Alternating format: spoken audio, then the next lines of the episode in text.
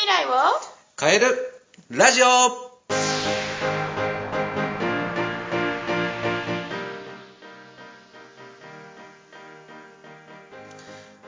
い、えーこんにちは、こんにちは。えー今日はですね、えーえーまた、えー住吉校の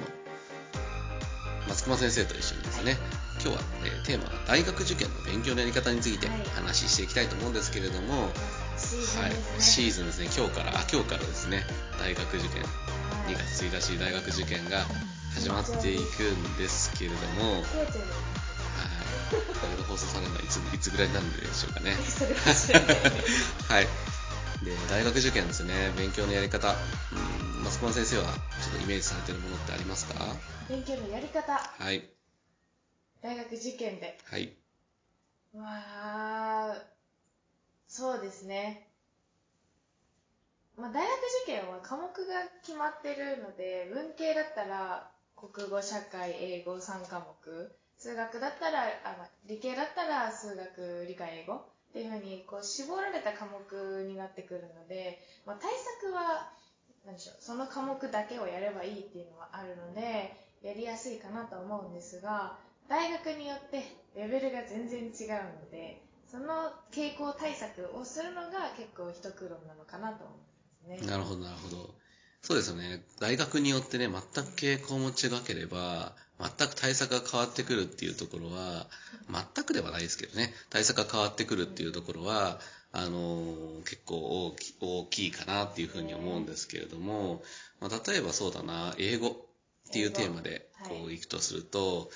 ね、えー各大学のレベルによってまた変わってくるのかなっていうところで言うと、松隈先生どんな感じでやられてますかね？えっ、と、ニットコマ線レベルと、もう G マーチレベル、あとアジアレベルで言うと、結構、えっ、と、ニットコマ線より下は、本当に英語の基本的なところを聞いてくる。あとは語法だったりとか、文法的要素が強いんですけど、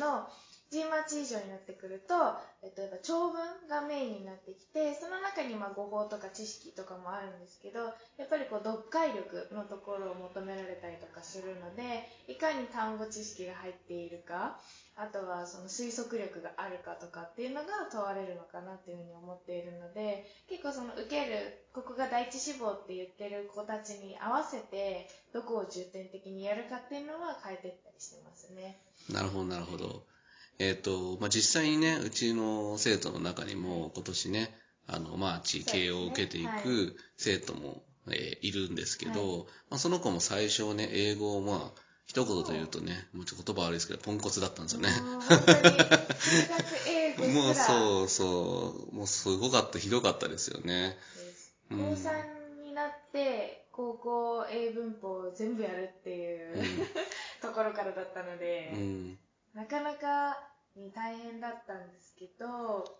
彼に関してはね、アドバンテージが結構ね、日本史で取れてたっていうのあがね勉強時間を、はいその英語と国語にね、絞れたっていうところの大きな要因かなと思ってるんですよね。はい2年生の時点でね、彼が受験勉強始めたの実は9月ぐらいからかな。あ10月ぐらいからかな。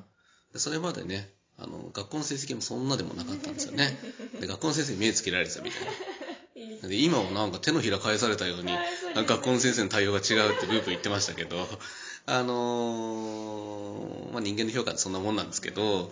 まあ、実際日本史もね偏差値70超えっていうところが実際そう取れてたっていうところがあったので英語と国語のね勉強をねえー3月ぐらいからねあのね本腰入れてやれたっていうところが結構大きな時間の使い方のあのアドバンテージになったんじゃないかなっていうところにもあるんですけど、関してはちょっとスタート遅かったんですけど。あ、そうだ、そうでしたね。実際どうでしたかね？そのやってて、その英語と国語？はい。をあの成績伸ばしていくところで、まずやったこととか。まずやったこと。まず国語現代文に関しては本当にあの中学レベルから読めない子だったのでもう線を引いて読んでって言っても全文が全部大事に思えてきちゃってもう真っ黒っていうような状態だったのがまあ夏ぐらいからえっと、彼今年間300、400台ぐらい解いていて、もうそのこう成果が出てきているんですけど、あの、やっぱりこう、数をこなす、かつ、えっと、もう、要となる解放があるんですけど、その解放を徹底的に身につけさせるのを夏やったら、今もう全然満点、赤本なんですけど、大学の赤本で満点取れるレベルに持ち直しているので、結構、まあ1年間っていうすごい短い間だったんですけど、かなり本人がすっごい努力をして、そこまで行ったなっていうのはありますね。本当に私たちが教えられるのは解放と解き方と、まあ、傾向だけなので、うん。うん素晴らしいですね。そのシークレットなあの解放は、まあ、塾に来てからのお楽しみっていうことにはなるんですけれども。はい、に満点を取れます。うん。うん、まあ、そういうのがね、やっぱこう、あっての、あの、対策っていうところがあって、まあ、やっぱ本人のね、頑張りっていうところは、少なからず、まあ、これはまあ、高校受、中学受験、高校受験、大学受験、すべてにおいては、に関わってくるかなとは思うんですけど、まあ、彼に関して言うと、その目標に対してのベクトルのさ、ベクトルの向け方がものすごくいいなと思ってて。解けない問題があると、悔しい、負けた気分になるって言って、勝てるまでやるっていうところがあるので、ね。すごい負けず嫌いなので。ね、うん。まあ、そういうところもね、相まって、ね。あのー、偏差値がぐいぐい上がってきたのかなって。実際偏差値いくつぐらいまでいったっけ ?67 ぐらい ?7 ぐらいまでいったんだっけ ?3 科目でね。はい、だからね、もう高校のレベルから考えると、そう、向こう10年この大学の名前が出、合格が出ないんじゃないかってところの合格実績を作りたいなと思ってるんですけどね。それはなかなか本人頑張ってもらわないと。そう。受験終わってからこれを放送にしましょうかね。そうですね。聞いてるかもしれないね。はいですね。はい。英語に関してはどうですかね？英語に関しては、彼の場合は本当に高校の文法が入ってなかったので、その入ってない状態で長文をやってたら、それは当然わからない。どこに何がかかっているのか、どう訳せばいいのかっていうのが全然わからない状態にあったので、あの、単語はちょっと高2からやってたので、ある程度のベースがあったので、まずその単語と文法ですね、を完璧にさせてから、長文に入るようにしたら、えっと、夏ですね。夏に長文をやって、最初全然やっぱ現代文と同じように、ほぼ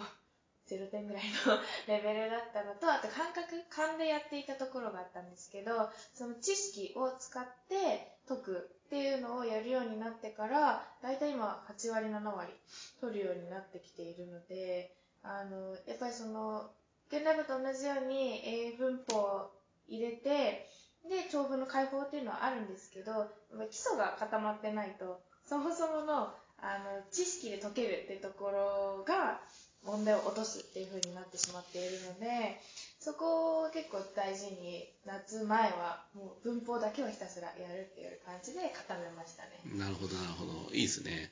単語と長文、あの、長文じゃない、文法っていうところを、はい、単語はね、結構皆さん意識してやられてるところあると思うんですけど、はいはい、文法ってところを結構無視してね、あの、やる受験生とかってのは結構多いのかなっていうところが、まあ、なかなかね、ものをこう覚えなきゃいけないことが多いんでね、後回しになりがちっていうところ、長文の方がメインになりがちな,、なるので、まあそういうところはあると思うんだけど、やっぱ文法ってところは、基本的にすごく大事っていうことですよね。彼、夏に分詞と分子構文と同名詞の違いと、もはやその名前すら知らなかったので、もう、高3だよねっていう話をしながら。なるほど、なるほど、なるほど。そうですね。日本史メインで最初やってたからね、はい、英語がちょっとね、少しスタートが遅れたってところもね、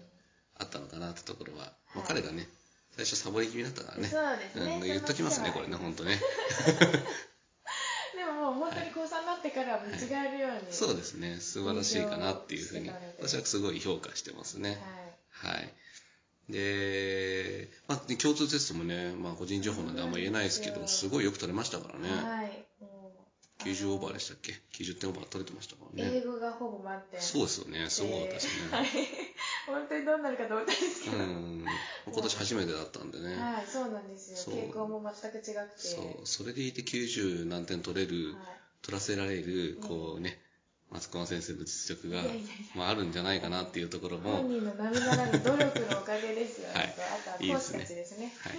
あんま時間がなくなってきたので、まあ、日本史だけちょろっと言っておくと、まあ、彼が言ってたのは、一問一答10周やれって言ってましたね。まあ、後輩にすごく言ってますね。やっぱこう、一問一答のところを、なかなか覚えられないっていう子も多いと思うんだけど、俺は10周やった。ね、覚えられないんだったら10週でも20週でもやって覚えればいいっていうふうには言ってましたね。やっぱ繰り返しやるってところで、うん、あとは印つけながらやってますよね、やっぱり。入れて。ボロボロになるまでやってたっていうところもあっての話かなっていうふうに思うんで、まあ、まずはね、あの、そういうふうに、ね、日本史なんかもレ点を入れながら、徹底的に一問一答やるところから始めていくっていうのもありなんじゃないかなっていうふうに、まあ、偏差値70ね、以上日本史取れてますからね、説得力、説得力あるんじゃないかなっていうふうに思います。はい。こんな感じで、ちょっと今日ね、文系の科目がメインにはなりましたけれども、え大学受験の勉強のやり方ってところについて話を進めていきました。ありがとうございました。はい、ありがとうございました。この提供は、フリーザ大好き、司法書士、坂野様の提供でお送りしました。